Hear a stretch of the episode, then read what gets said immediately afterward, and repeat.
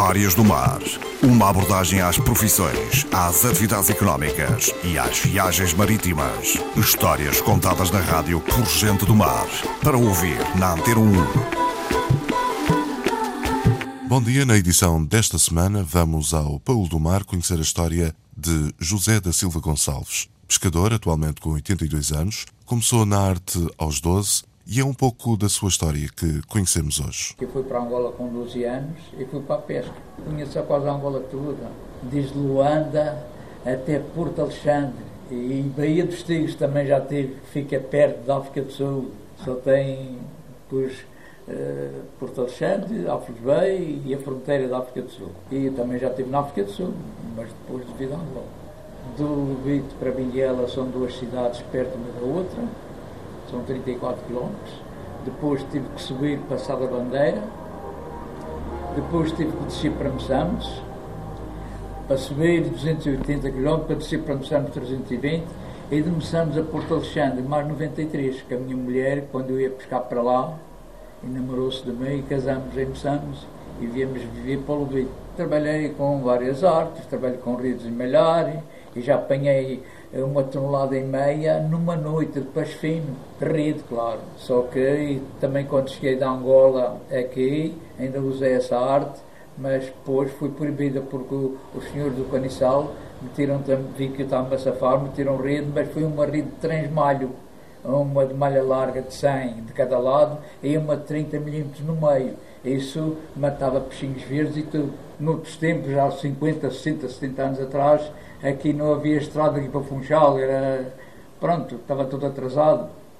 E eu, para ir um dia, sair um dia de casa, era difícil. Para lá de Angola, trabalhou noutros países? Trabalhei na África do Sul, estive na África do Sul, mas depois de estar aqui, aqui fui para a África, fui convidado para motorista de um pauleiro que tinha um barco grande lá em Angola. Até era mais que um pauleiro que tinha na África Sul. E tive em capitão, pronto, um ano também, mas também não me agradou muito. As saudades da família chamaram-me para trás outra vez. E o Panamá?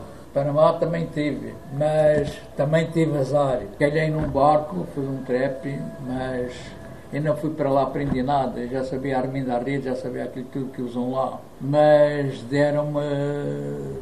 Pronto, vá lá, eu estava na linha da frente, no trabalhador, é? puxar a rede e a rede e coisa, e fazer brelhas também já fez e coisa. Mas andamos muito tempo a fazer um trap.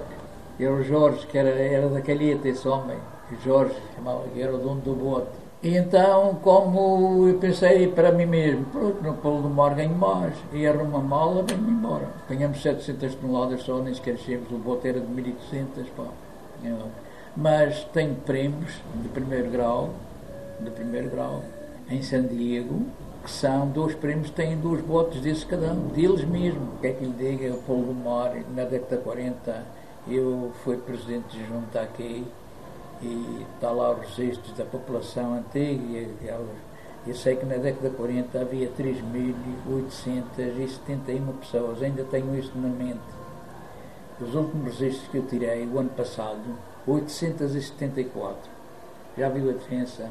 Saiu daqui gente para os Estados Unidos América, é San Diego, para Panamá, para a Austrália, para a África do Sul, para Angola. E era, as centenas por semana que saía daqui. Uhum. E eu também tive 24 anos em Angola, fui para lá em 51.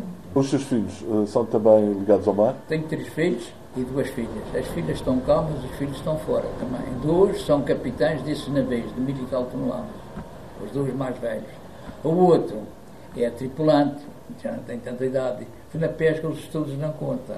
Conta é a mentalidade e a, e a vontade que tem de, de agarrar um cardume e boa vista para ver o cardume ao longe e conhecer como é que o peixe trabalha e pronto.